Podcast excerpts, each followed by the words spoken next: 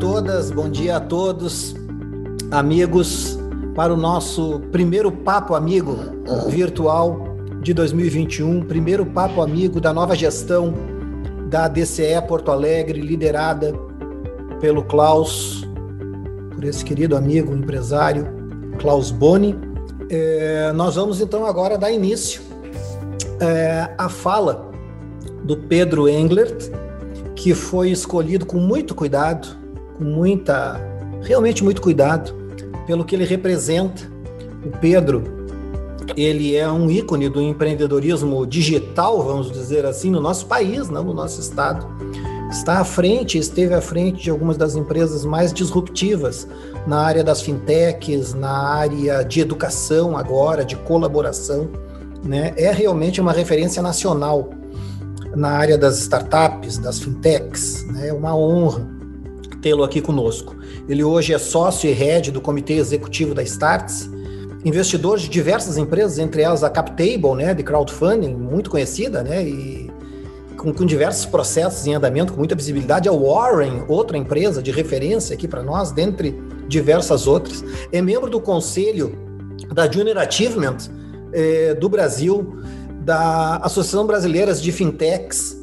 Eu vou coautor do livro de empreendedores. Tem diversos outros aspectos, eu quero destacar dois.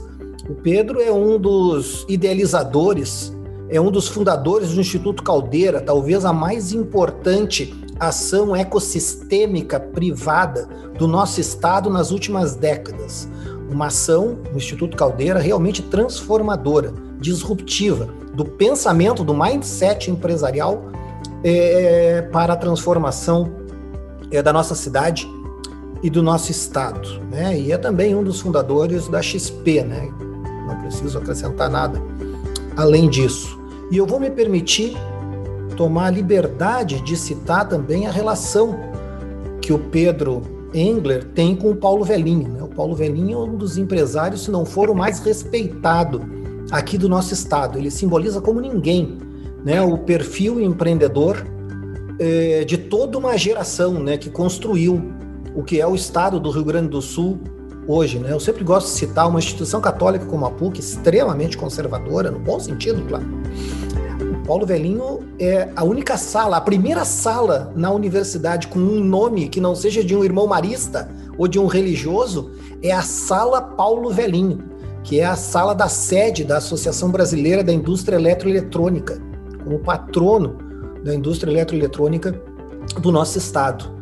Então essa relação também é muito importante, fez parte desse cuidado, desse carinho, né, com o Dr. Paulo Velhinho e desse carinho na escolha do Pedro Engler, então, para nos falar sobre o papel do propósito e dos valores na geração de startups na nova economia, que ele conhece como ninguém.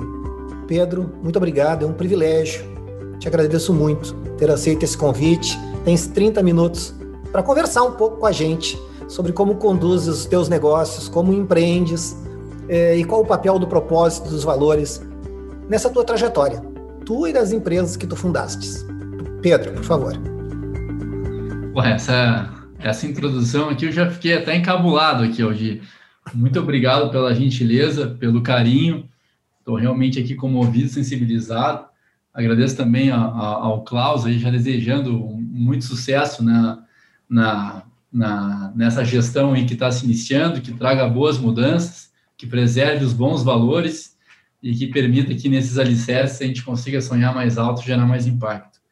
Uh, uh, eu fico realmente sensibilizado aqui com, a, com, essa, com, essa, com essa homenagem à distinção e vou tentar me empenhar aqui para que os próximos 30 minutos sejam interessantes, sejam provocativos e consigam trazer alguma luz aí, alguma, alguma, algum bom, alguma boa informação aí para vocês. Uh, óbvio que representar aqui de alguma maneira o meu avô é uma, é uma, é uma honra e uma responsabilidade. Uh, sem dúvida nenhuma, a minha formação e minha inspiração está muito alicerçada nele uh, no, que ele, no que ele fez, no que ele me passou, nos valores, na, na vontade de continuar aprendendo. Eu tive com ele na semana passada e ele está com 92 anos. E, uh, e a energia que ele tem, a curiosidade, a vontade de aprender mais, a vontade de fazer ainda, é um troço espetacular, né? E eu não tenho nenhuma dúvida que, que, ele, que ele é longevo porque ele segue curioso, porque ele segue é, preocupado, ele segue indignado com algumas coisas. E tomara que a gente consiga envelhecer com essa mesma sabedoria. Talvez essa seja a maior lição que a gente possa aprender com ele. Uh, não sei se vocês já tiveram a oportunidade de ler um livro que, que, ele, que ele fez, chamado Paulo Velhinho, depois eu tento achar aqui, uh, mas mostra o quão inovador ele era, e é um livro que conta a história dele, mas conta a história do Brasil ao mesmo tempo, então é uma leitura super interessante, e certamente a gente aprende, lembra coisas interessantes, aprende, mas também se inspira com o que ele fez. Então eu agradeço aí o vínculo e isso me deixa de novo honrado e lisonjado aqui, mas também aumenta a minha, minha responsabilidade.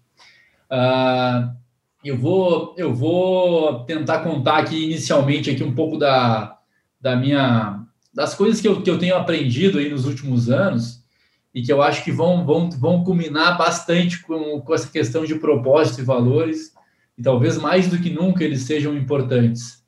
Uh, e eu vou tentar trazer por quê.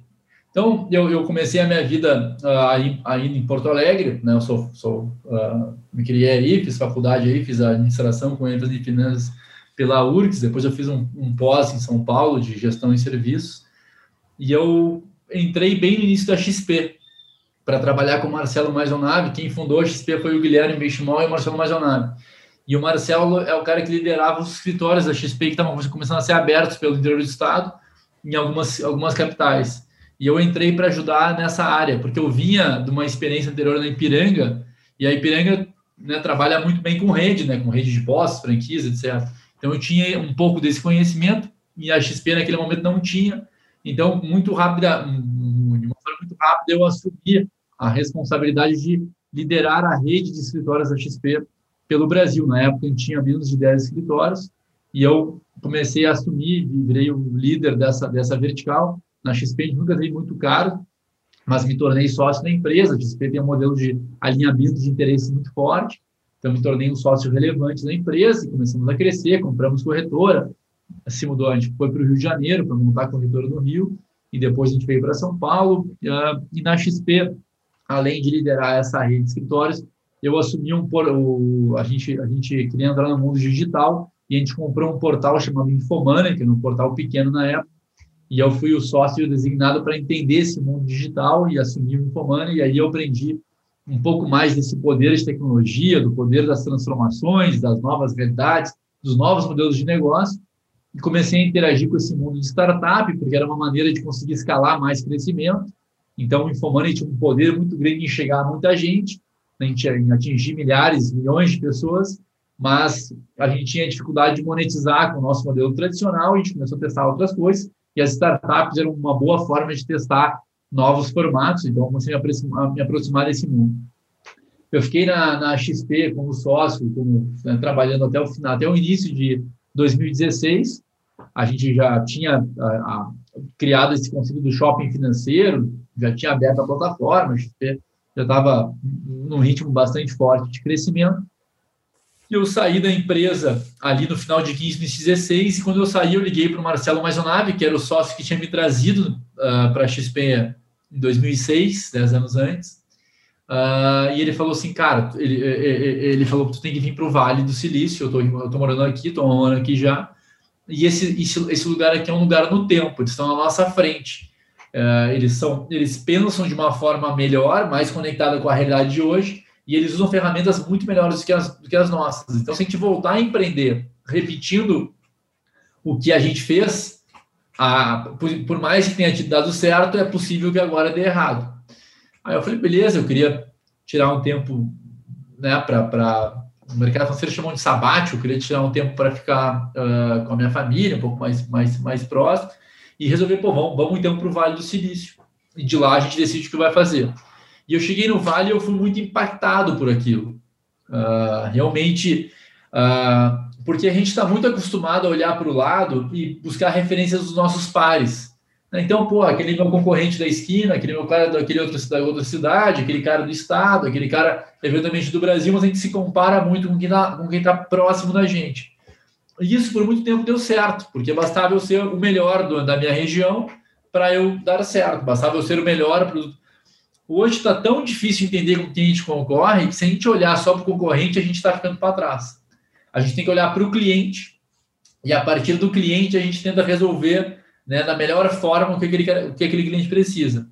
E como a tecnologia está entrando e está eliminando barreiras, está eliminando barreiras, eu compito hoje com o mundo inteiro. Então, o mundo inteiro entra aqui no Brasil, vamos pegar um Uber, um, um, vamos pegar um, um Spotify, vamos pegar um Google, vamos pegar a Amazon, né? São empresas globais que atuam né, em todos os. Então, eu não, concorro mais com o meu, com o meu cara da esquina, eu concorro com o mundo inteiro, inclusive com o meu cara da esquina. Então, então a, gente tem que, a gente tem que levantar mais os olhos, a gente tem que olhar mais longe, a gente tem que buscar mais referências. Eu me lembro do meu avô dizendo a primeira vez que ele foi para Nova York, depois para o Japão, e como ele achava que o mundo terminava em São Paulo, daí ele vai para Buenos Aires e vê que tem um outro mundo na América Latina, daí ele vai para Nova York e vê que tem um outro mundo lá. De alguma maneira a gente tem que se forçar a fazer mais isso, porque antes era difícil a gente chegar e distribuir produtos no mundo inteiro. Hoje em dia a gente distribui softwares e serviços né, com uma facilidade uh, incrível. Né? Uh, e aquilo ali mexeu muito comigo, porque eu falei assim, pô, uh, se eu, eu quando, tu, quando a gente tem uma história de, de sucesso, tu acha que tu sabe das coisas, né? Pô, olha só que deu certo.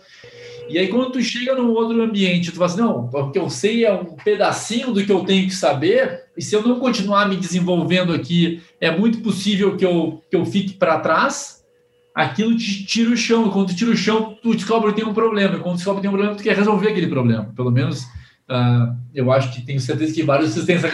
Eu, enquanto eu acho tudo certo, eu não preciso fazer nada. Quando eu descubro que tem um problema, eu preciso correr atrás para resolver aquilo. Então, quando eu me comparo com os meus, com os meus pares aqui, ah, não, eu estou um pouquinho melhor que eles. Quando eu for e descubro que eu tenho outros caras fazendo coisas muito melhores, num outro nível, eu falo, não, pô, eu tenho que aprender a jogar com essa arma, eu, não, eu tenho que ir para a guerra com essa arma.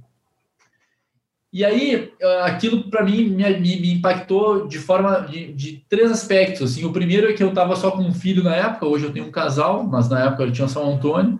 Falei, como é que eu vou, como é que eu vou educar o Antônio para trabalhar daqui a 20 anos? Né? Como é que eu desenvolvo as habilidades desse meu filho? Porque a gente quer preparar os filhos para o mundo, né? Eu tenho certeza que todos vocês aqui têm essa, né, dar os valores corretos, dar os alicerces, mas também dar o conhecimento para ele que ele possa percorrer uma vida independente. Como é que vai ser o mundo daqui a 15 anos? Daqui a 20 anos? Quem aqui ó, ousaria né, uh, cravar essa, essa, essa. Então, pô, eu tenho um problema, eu, eu, eu tenho que entender essa, essas novas dinâmicas para preparar meu filho para esse mundo que eu não sei como é que vai ser. A segunda coisa, a gente aprendeu a investir o nosso dinheiro para preparar para ter uma vida, uma vida mais tranquila na aposentadoria a gente pega um excedente do que sobra no nosso dia a dia, a gente aplica esse dinheiro em algum lugar para que, quando a gente se aposente, quando a gente tenha uma força de trabalho menor, a gente tenha uma renda financeira que, que consiga. Mas todos os modelos de investimento estão baseados em olhar para o futuro e trazer para o presente. Então, eu escolho as empresas que vão estar fortes, eu escolho as, os títulos que vão estar fortes, e aí eu monto as minhas carteiras com base nisso. Hoje em dia está muito difícil cravar quem vai ser a empresa vencedora daqui a 5 anos, 7 anos, 10 anos. Então a gente não tem mais a previsibilidade, ela interfere na forma como a gente uh, monta os nossos, os nossos investimentos. E o mais importante que eu, e o que, o que me caiu mais a ficha foi o seguinte: se eu quiser me manter relevante, estar aprendendo constantemente. Porque no mundo que muda muito rápido, eu tenho que, eu tenho que evoluir como o mundo evolui. Então, a, o lugar mais importante hoje para eu investir é a minha cabeça. Quanto mais eu puder estar conectado com ela, mas né, com o que está acontecendo, mais capaz é você de entender os movimentos, de criar coisas que tenham valor e capturar um pedaço desse valor. Então, o meu desafio agora é ficar aprendendo constantemente. E aí eu decidi que eu ia ficar seis meses no Vale do Silício, que é um dos principais centros de inovação do mundo, hoje junto com China e Israel. Esses são os lugares que eu entendo que a gente tem que estar olhando. Com as startups, que são as principais, os lugares que mais inovam, e com as empresas que estão conseguindo fazer essas transformações internas. Então, se eu estiver olhando para esses três lugares, eu vou estar com uma boa chance de estar aprendendo coisas legais. E aí, com base nesse entendimento, eu, o Marcelo Majonave e o Eduardo Glitz, que eram outros sócios relevantes da XP que saiu junto, junto comigo, a gente montou uma espécie de fundo, que não era um fundo formal, mas era um fundo para investir em empresas que têm essa nova cabeça. A gente investiu em cinco empresas do mercado financeiro, o Aldi trouxe algumas delas. A gente passou a investir também em outras empresas. Então, a gente tem uma empresa de educação que é a Stars, essa empresa que está aqui. A gente tem a Warren, que está aí, a CapTable, que está em, que tá em Porto Alegre. A gente tem uma empresa chamada Lovin, vinhos, que está aqui atrás também, que está em Porto Alegre. A gente tem uma empresa de tênis, que é essa Yu, que também está em Porto Alegre. E a gente tem mais seis negócios no mercado financeiro que estão aqui em São Paulo e que hoje são empresas importantes, são fintechs que têm um, já têm um valor importante, uma atuação importante. Uma foi investida pelo JP Morgan, uma foi investida pelo, pelo, pelo, pelo Banco Itaú, e são empresas que estão crescendo com essas novas, com essas novas cabeças e com, e com, né, com essas novas ferramentas da, da nova economia. Uh, além disso, a gente escreveu esse livro que o Aldir falou, e eu estou conectado com esses, com, esses com, com, com, alguns conselhos.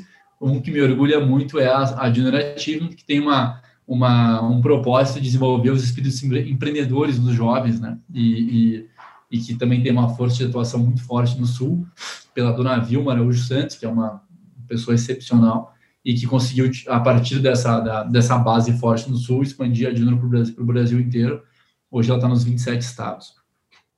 Então, e aí o que, que, o que, que foi as coisas que eu, que eu mais aprendi aí nos últimos anos, que eu acho que vale a pena a gente compartilhar um pouco aqui, e talvez a partir disso criar uma condição de conversa, porque eu acho que a conversa é sempre mais rica do que, o, do que uma palestra aqui do, né, uma, uma, uma, de, um, de, um, lado só. Né?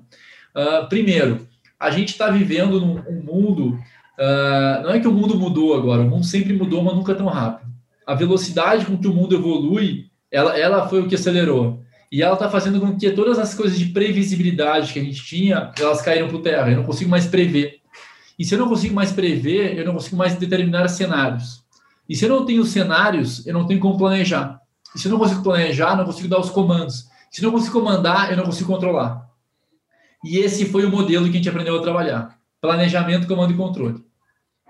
Por que, que existe tanta ansiedade em saber os novo, o novo normal? Qual vai ser o novo normal? Qual vai ser o novo normal? Porque a gente quer saber qual é o novo normal, porque esse vai ser o cenário. E a partir do cenário eu faço o plano, dou os comandos e controlo. Então, a nossa ansiedade de não saber o que vai acontecer, ela faz com que a gente não saiba o que fazer. E a gente fica meio que, meio que né, bobo nessa história. E aí, a, a, a, as, as, descobertas que a gente está tendo aqui na Start, que é essa empresa de educação que a gente criou depois da, da, da depois da XP, foi que, ao invés de lutar para tentar adivinhar o novo normal, a gente tem que reconhecer que a gente está no novo ambiente, um ambiente imprevisível. E eu tenho que aprender e desenvolver um modelo de gestão para a imprevisibilidade. Eu preciso atuar no imprevisível. Como é que eu atuo no previsível? Muito conectado com o presente. Eu preciso estar muito atento ao que está acontecendo agora para poder reagir às oportunidades e ameaças que surgem agora. Eu não tenho mais como adivinhar como é que a gente tem certeza que ninguém sabe o que vai acontecer no Brasil daqui a um mês, daqui a duas semanas, se vai abrir, se vai fechar, se vai crescer, se o dólar vai subir, se vai para 5, se vai para 7, uh, se a, a, a, a, questão fiscal. Ninguém sabe nada. Assim, tá, tá, se, se, vai ter terceira onda, se, se ninguém Está muito difícil. E não está. Óbvio que, que o Covid potencializou isso. Mas esse movimento já vinha acontecendo. Então, na minha concepção, os novos gestores eles precisam reconhecer que estão jogando num campo diferente. E esse campo diferente exige uma estratégia diferente. A gente não dirige numa estrada que eu consigo enxergar 10 quilômetros na frente, linha reta, num dia bonito, da mesma forma que eu dirijo numa estrada subindo a Serra de Gramado, na chuva, com um monte de trânsitos e pedestres e bicicletas passando, passando no meu lado.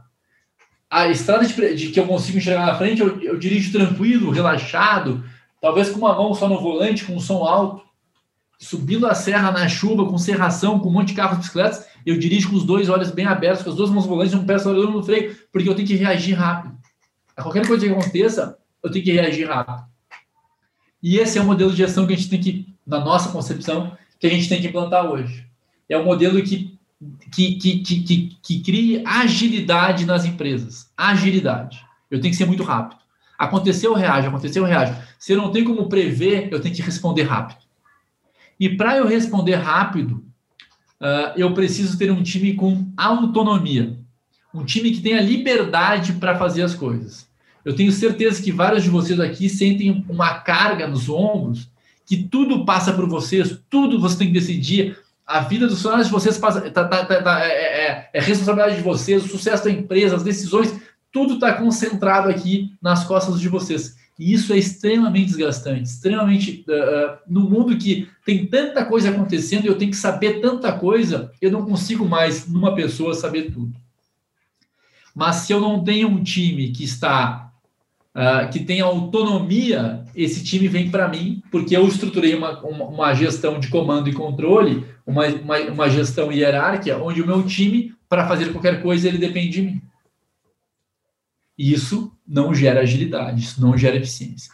Mas, para a gente poder dar, ter agilidade, a gente tem que dar autonomia, mas para dar autonomia, a gente tem que criar um negócio chamado alinhamento.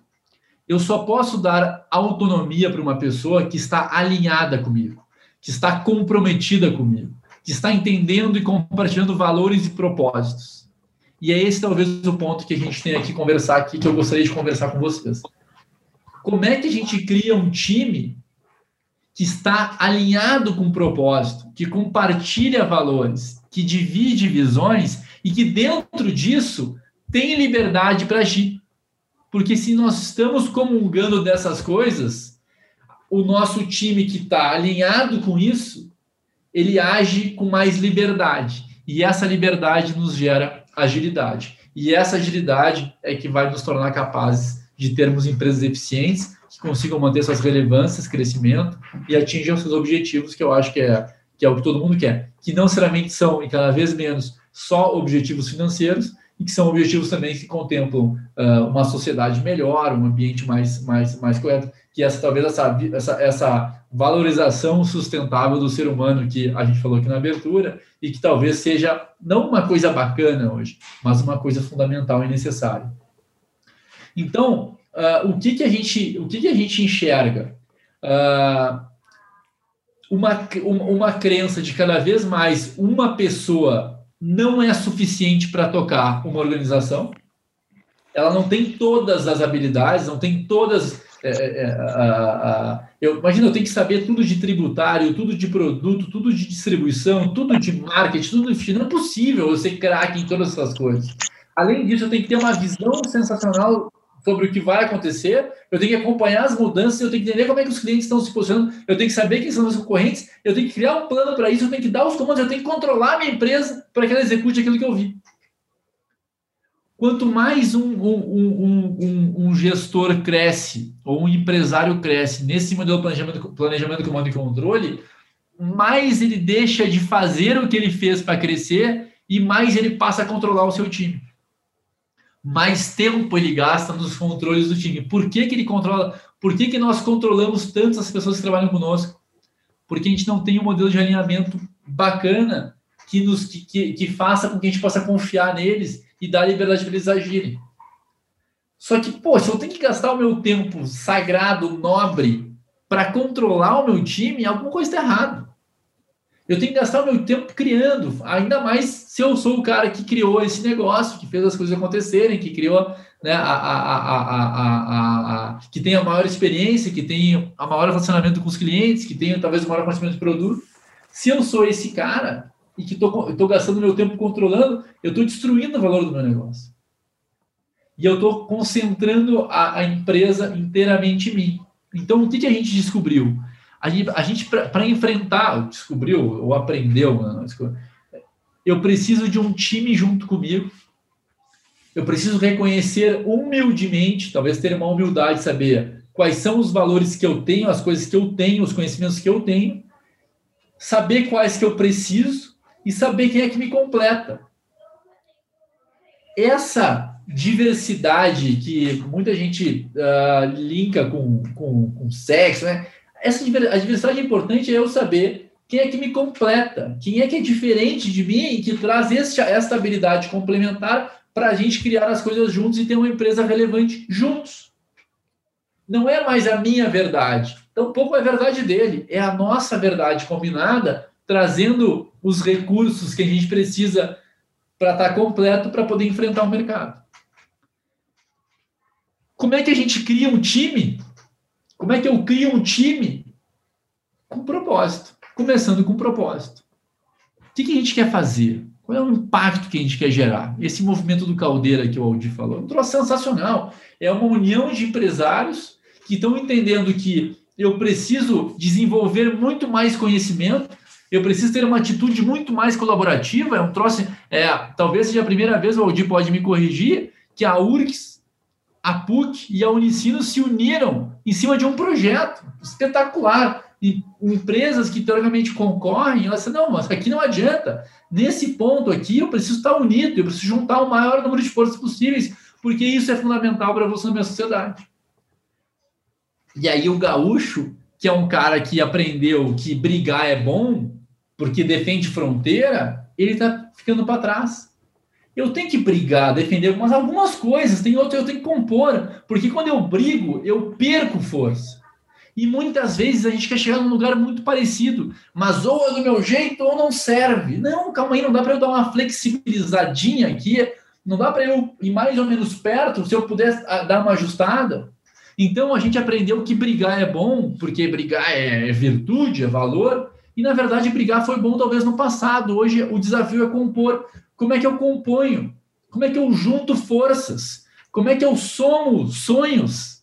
Porque se as pessoas estiverem sonhando comigo, a gente vai ter mais chance de chegar lá perto. E lá perto eu vou para o meu caminho depois sozinho. Mas até lá, quanto mais gente remando a nosso favor, melhor. E isso talvez seja uma super de uma lição. É eu reconhecer humildemente que eu tenho algumas habilidades, mas não tenho todas. Eu reconhecer que eu preciso de gente uh, que, que, que, que, que comungue desses meus valores e propósitos. Eu aceitar que eu preciso compor para juntar essas habilidades complementares e juntos a gente vai atrás dessas coisas. É assim que a gente entende hoje que as empresas que têm sucesso fazem. E aí, se eu tenho um time unido para o propósito, unido para valores, que está sonhando coisas parecidas, esse time tem muito mais vontade de ir. E eles vão porque eles querem, não é porque eu mando. Né? Se eu estou numa empresa que eu falo, pô, mas na minha empresa eu não estou lá das 8 às 6, de segunda a sexta, ninguém traz mais receita, ninguém economiza mais custo. Pessoal, desculpa se vocês falam isso, o problema não são as pessoas, são vocês. É o modelo que vocês a, instauraram que está fazendo com que isso aconteça. Porque se ninguém faz isso, é o problema é o modelo, não são as pessoas. Porque as pessoas não estão se sentindo parte daquilo, não estão tendo comungando dos propósitos que vocês estão defendendo, entendendo para onde a empresa está indo com nível de transparência para né, a pessoa se engaja, ela sabe o que está acontecendo. Entendendo quais são os benefícios que aquilo gera para a sociedade e para elas. Ninguém mais se mata por ninguém como se matava no passado. O cara se mata por ele. Eu me mato pela minha causa, pelo meu propósito, né? pelo meu sonho. Então, fundamental hoje, é, talvez esse seja o maior, o maior aprendizado desse mundo de tecnologia. Tipo, ah, tecnologia. Não. O maior aprendizado talvez seja: eu preciso de gente que me complementa, eu preciso olhar mais longe, buscar mais referências e eu preciso entender que eu estou atuando no mercado que, de imprevisibilidade. Então eu tenho que testar muito mais no presente. Testar, testar mais, ser mais rápido, né, compor com pessoas e testar mais rápido. Isso, uh, nesse teste rápido, vem aquele negócio do erro, né? Errar faz parte. Erros curtos, qual é o erro que eu posso cometer? O erro que não me mata. O erro que eu não perco lá, um dinheiro que eu não tenho, que eu, uh, que eu perco clientes que eu não posso perder. Erros pequenos fazem parte. Só que eu só vou errar, e aqui tem mais uma coisa dos nossos valores, se eu estou num ambiente de confiança, se existe cumplicidade entre os meus pares. O Klaus entrou aqui e assumiu, assumiu a presidência. Ele vai, seguramente ele vai ter que transformar a organização, ele vai ter que testar coisas novas. Se ele não puder testar e a gente continuar usando as mesmas formas que a gente sempre fez, a gente vai perder relevância, perder impacto, perder. Então vai... Só que se ele for testar e, e a diretoria cair matando, olha aí, tu errou aqui, tu não sei o quê. Ele vai dizer, não, não posso mais testar nada. Eu tenho que ficar da mesma forma que eu sempre fiz. E da mesma forma que eu sempre fiz, possivelmente ela não vai gerar o resultado que a gente quer. Então, se ele não tiver o apoio das pessoas dizendo assim, não, beleza, vamos experimentar isso, vamos experimentar aquilo, e a consciência de todo mundo que pode ser que alguns pequenos erros aconteçam, ele não vai conseguir evoluir. Isso vale para todos os nossos negócios. A gente tem que experimentar mais coisas entendendo que alguns erros vão acontecer, mas esses erros fazem parte do processo. Então, eu vou mostrar aqui para finalizar a minha, a minha parte aqui bem rapidinho, uh, quatro slides que vão ficar um pouco mais claras essas coisas que eu falei. Aldito, por favor, me interrompe aí se eu tiver que parar aqui ou se tiver alguma coisa acontecendo, tá? Tá tranquilo, pode seguir, Pedro. Então vamos lá. Uh, primeira coisa, é isso que eu falei. O, a gente aprendeu nesse modelo de planejamento, com, comando e controle, evoluir processos de forma extremamente competente, tá? Então eu pego lá um produto que eu inventei agora, que funciona no mercado, e eu coloco uh, processos de melhoria contínua nesse, nesse, nesse meu produto. Que, que, que, essa melhoria contínua faz? Com que ele fique cada vez mais barato, cada vez menor, cada vez com menos erros, cada vez eu possa distribuir mais, consolidar o mercado. Então, a gente viveu isso de uma forma excepcional nos últimos anos. E isso gerou conquistas fantásticas, tá? Uh, então a gente aprendeu a evoluir processos, qualidade total aí no sul, nossa, fenomenal. O que acontece? O ciclo dos produtos e serviços está ficando cada vez mais curto. Aquilo que durava 30 anos passou a durar 20, 15, 5, 3 talvez hoje. Então, se eu tenho uma empresa que só está baseada em escalar, melhorar ganhos incrementais, eu chego muito rápido no momento que aquele produto deixa de ser o meu produto. E naquele momento, naquele instante, eu preciso transformar o meu processo. Eu preciso fazer de uma outra forma. Só que numa empresa que eu não posso errar, eu não posso fazer isso, porque invariavelmente, pessoal, quando a gente experimenta uma nova forma de fazer as coisas, vocês todos seguramente já passaram por isso, ela é pior do que a alternativa. Ela começa pior do que a alternativa. E aqui é o erro, a falha, o problema, a reclamação, o cliente reclama. E aqui, quando eu começo a errar, o que, eu faço? Eu tiro do ar, tiro. E quando eu tiro do ar, eu impedi a, a, a, a minha empresa, o meu processo, o meu serviço, de chegar nesse momento que ele fica tão bom quanto e para percorrer uma nova jornada de crescimento. Então, não basta eu melhorar os meus produtos e serviços, eu vou ter que eventualmente transformá-los. E na transformação é onde dão os problemas. E é aqui que eu, aqui que eu paro. E é aqui que as empresas que param morrem ou deixam de ser relevantes. E não é que eu tenho que melhor, transformar somente o meu core. Eu tenho que transformar todas as minhas atividades dentro do que eu faço. O meu financeiro, o meu recursos humanos, o meu compras, o meu produto, tudo. Porque todos os dias estão surgindo novas formas melhores de fazer o que a gente fazia. Então, se alguém aqui fala, não, eu, Pedro, eu faço há 30 anos o que eu faço, eu sei tudo. Meu, se fala 30 anos que tu faz, tá com um problemaço. Tu pode até ter o mesmo objetivo, mas não resolver da mesma forma. Se você continua resolvendo o que você resolvia da mesma forma, desculpa falar, mas tu está completamente obsoleto. Tu vai ser disruptado com muita facilidade. Eu preciso me colocar numa jornada de transformação eventual, sabendo quais são os erros que eu posso cometer. A Barça, o teletaxi, não deixou de ser relevante porque ele perdeu os talentos, ou porque ele não tinha melhor conteúdo, ou porque ele não tinha mais dinheiro ele deixou de ser relevante porque inventaram uma nova forma de resolver o que ele fazia e ele ficou cravado no, naquele processo. As, as empresas que faziam as iluminações das cidades lá com querosene e lampião há 100 anos atrás, 100 e tantos anos atrás, não deixaram de ser relevantes porque elas não, não iluminavam mais as cidades. Não, porque alguém inventou uma solução melhor e elas não aderiram àquilo. Por quê? Porque a gente olha muito para o como a gente faz as coisas. Não, eu ilumino as cidades com lampião e querosene e a gente olha pouco pelo pro propósito que a gente faz as coisas, pelo porquê a gente faz as coisas. Eu ilumino as cidades. O como eu faço não me interessa. Quanto mais cravado no como eu tiver, mais risco eu vou, ser, eu vou ter de, de ficar no caminho, de ser disruptado. Quanto mais cravado no propósito eu tiver, mais livre eu vou ficar para experimentar novas formas de fazer as coisas.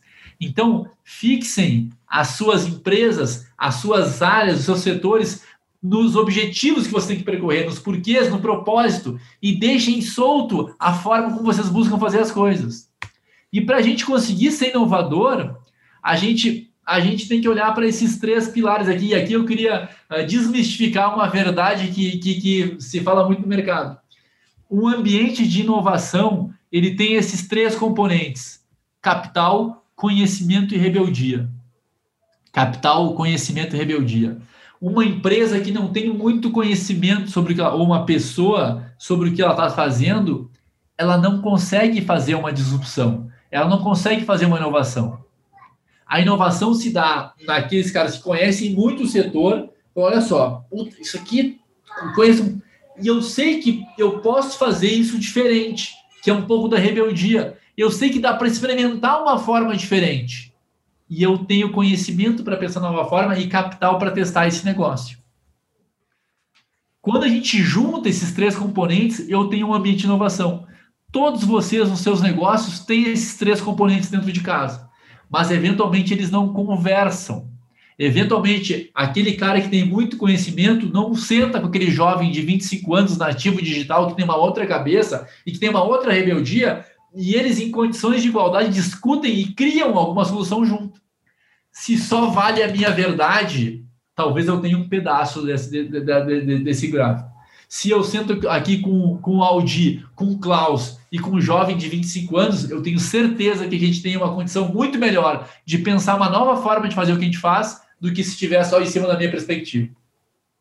Então, se abram para conversas e respeitem pessoas que têm habilidades e conhecimentos diferentes de vocês e conversem em condições de igualdade.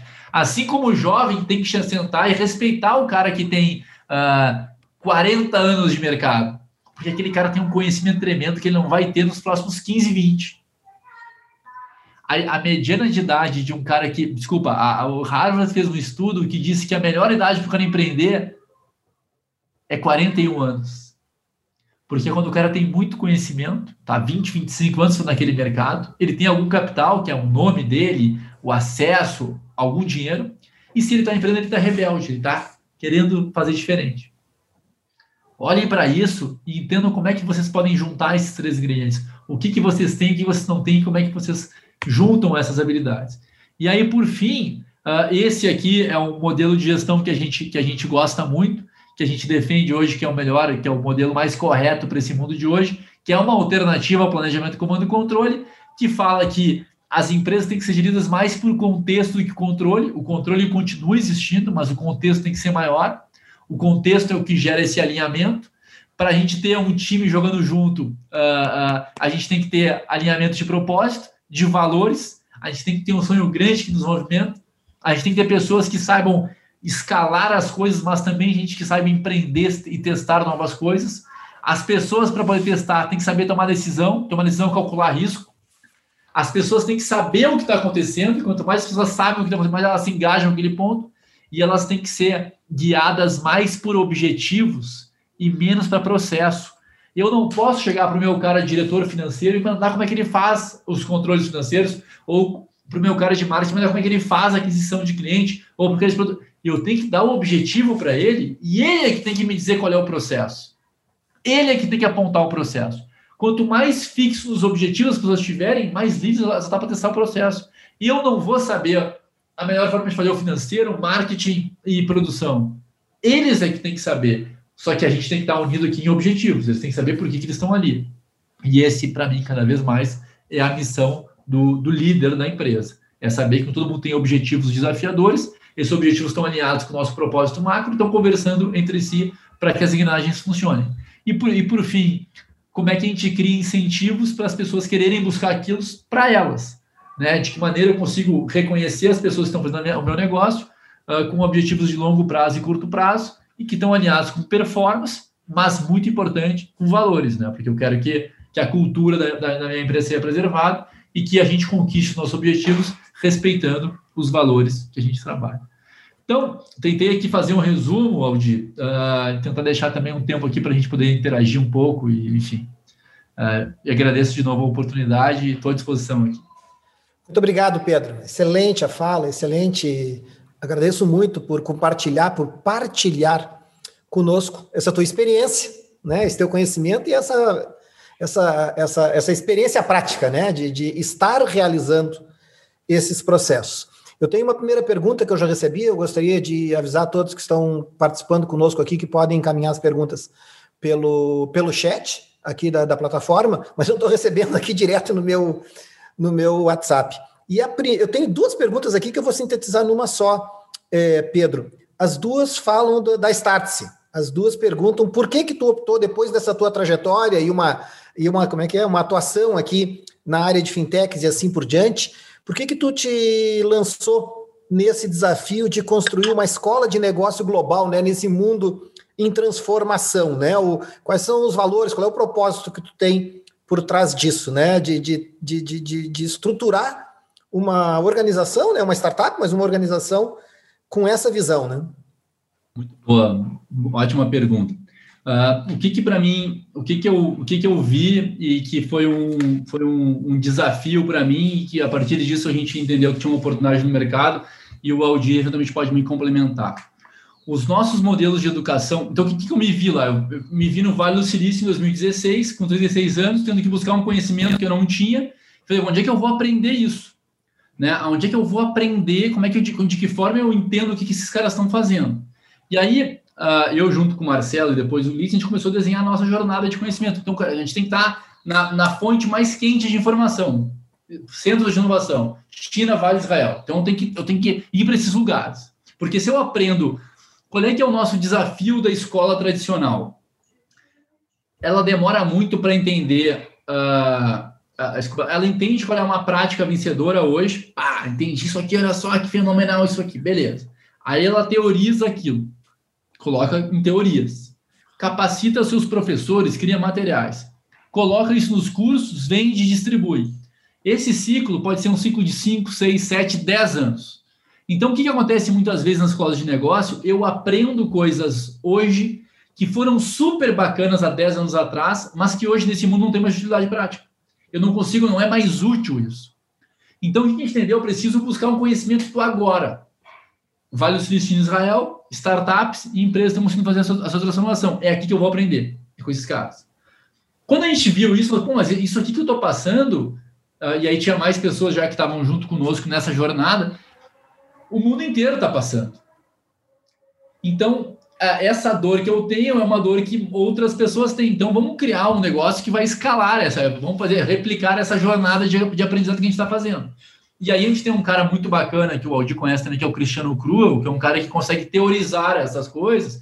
E ele falou o seguinte: o mundo evolui em cima de três engrenagens: tecnologias, modelos de negócio e formas de gestão. Então a gente tem que estruturar uma, uma escola de negócio que fique, que, que, que, que, que fale de tecnologia, que entenda as tecnologias, que entenda os modelos de negócio e as formas de gestão. E essa vai ser, e, essa escola vai buscar conhecimento nesses lugares que eu falei: centros de inovação mundiais, uh, startups e empresas que estão conseguindo se transformar.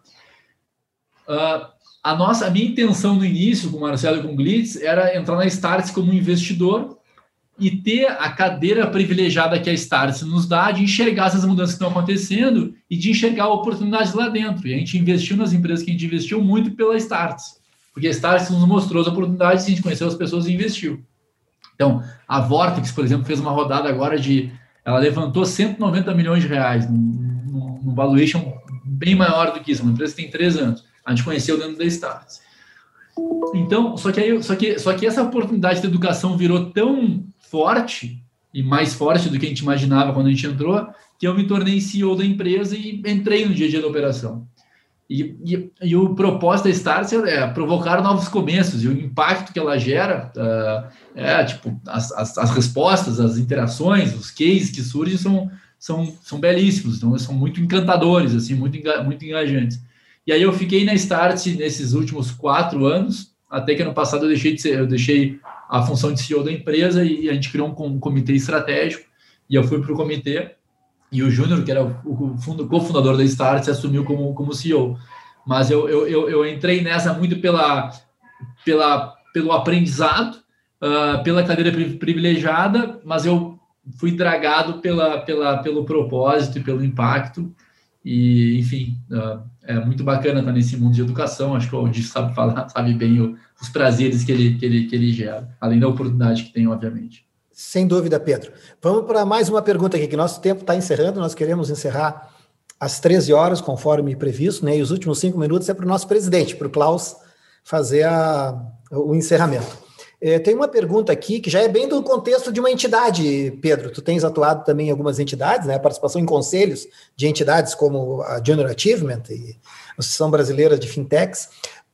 Eu vou te ler aqui, tá? Qual é a visão sobre o desenvolvimento. Opa, desculpe é, dentro dessa visão que tu apresentaste, como uma entidade como a DCE, de, de empresários, pode se modernizar e continuar a perpetuar esses importantes valores que tu mesmo carregas, né, que tu mesmo nos, nos trouxe?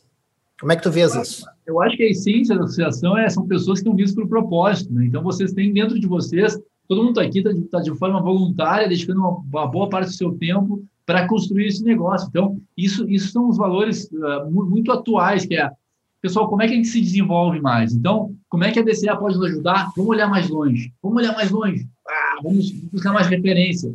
Vamos tentar ver como é que a gente cria um ambiente que, se a gente sabe pouca coisa que vai acontecer, a gente tem que compartilhar mais melhores práticas. Quem, quem fez deu certo, quem não fez, quem caiu, quem não caiu, como é que faz, como é que eu evito aquele próximo buraco. Então, como é que a gente pode criar ambientes aqui? E hoje, Aldir, os empresários são solitários. É difícil ser ser empresário hoje quando eu sou sozinho, quando a minha empresa, eu tenho que enfrentar todo esse mar de dificuldade e não tenho ninguém para tocar comigo.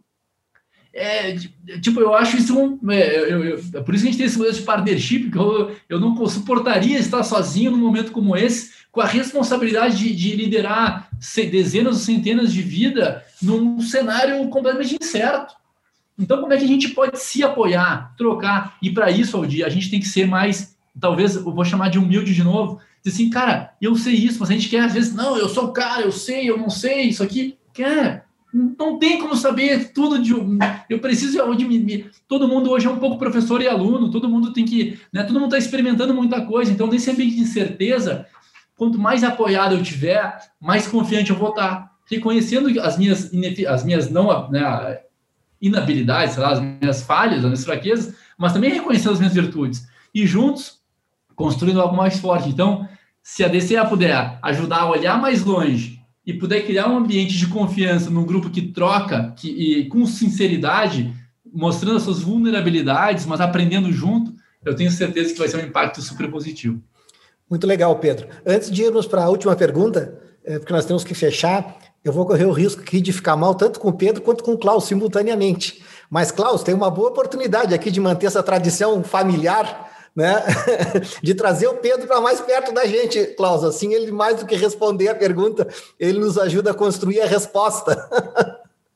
E, e, digo isso porque eu estou vendo aqui, dei uma curiosidade aqui de ver quem estava assistindo e vi que o, que o Paulo Velhinho está assistindo, né? Doutor Paulo Velhinho, um grande abraço, uma satisfação vê-lo aqui conosco. Toda a nossa, todo o nosso reconhecimento, né? Carinho e reverência à sua pessoa e à sua trajetória. Bom, então eu vou para a última pergunta, Pedro para dar o tempinho para o Klaus fechar. É, qual é a tua visão sobre o desenvolvimento das pessoas no ambiente empresarial? Ou seja, como se dá o sentimento de pertencimento que tu falaste, de engajamento dos colaboradores em relação à empresa e seus propósitos, na tua visão? Então, Algi, essa pergunta eu gosto muito. Uh, um ex, o primeiro chefe meu falou assim: esse negócio que as pessoas são bem mais valores da, mais valores da empresa não é uma verdade absoluta, porque se elas estiverem no modelo errado, tu não vai conseguir tirar o melhor delas. É que nem gente botar lá o Messi, Cristiano Ronaldo, para jogar num, num campo ruim, com um técnico ruim, sem informação, não vai dar certo. Então, essas coisas elas têm que ser somadas. E aí, um dia o cara perguntou, onde é que vocês acham esses caras da Starts? No mesmo lugar que vocês, mas os incentivos aqui são diferentes. Então, pensem nos incentivos que vocês dão para as pessoas. Pensem o quão transparente vocês são, o quão vocês mostram o propósito, o quão vocês deixam eles tomar risco, o quanto que vocês reconhe reconhecem as pessoas que estão acertando e construindo a empresa, de que forma elas sentem que estão sendo recompensadas por isso. Tentem colocar esse novo modelo de gestão de alinhamento e esperem se surpreender. Vocês vão se surpreender não com todo mundo, mas com várias pessoas. Então, a sensação de dono, aqui eu quero que pessoas se sintam donas. O cara para se sentir dono, ele tem que saber o que está acontecendo ele tem que ter liberdade para testar coisas e ele tem que estar alinhado com os benefícios ou com os riscos. Experimentem fazer isso, que vocês vão se surpreender. E aí façam as pessoas entenderem como é que elas estão realizando o seu sonho lá dentro. Não é o sonho de vocês, é o sonho delas. Né? Para onde vocês estão indo e quão importante essa empresa, essa pessoa vai ser na construção desse projeto. É óbvio que eu tenho que sonhar em ir naquela direção.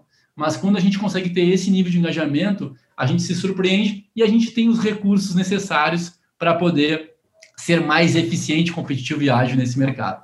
Então, eu agradeço que as pessoas são muito longas, então desculpa aqui. Pedro, eu ia te passar, eu, eu, eu ia te passar a palavra para tu fazer um rápido encerramento, mas essa tua visão, essa tua fala sobre o sonho, de construir o sonho junto, de construção de um futuro melhor, eu acho que é uma bela maneira de, de encerrar a tua fala. Não vou não vou correr o risco de mudar essa visão. Essa palavra sonho é muito bonita, né? Ela, ela, ela traz um significado em si muito forte. Pedro, eu só posso te dizer, Pedro, te agradecer muito, em nome de todos nós é, da DCE.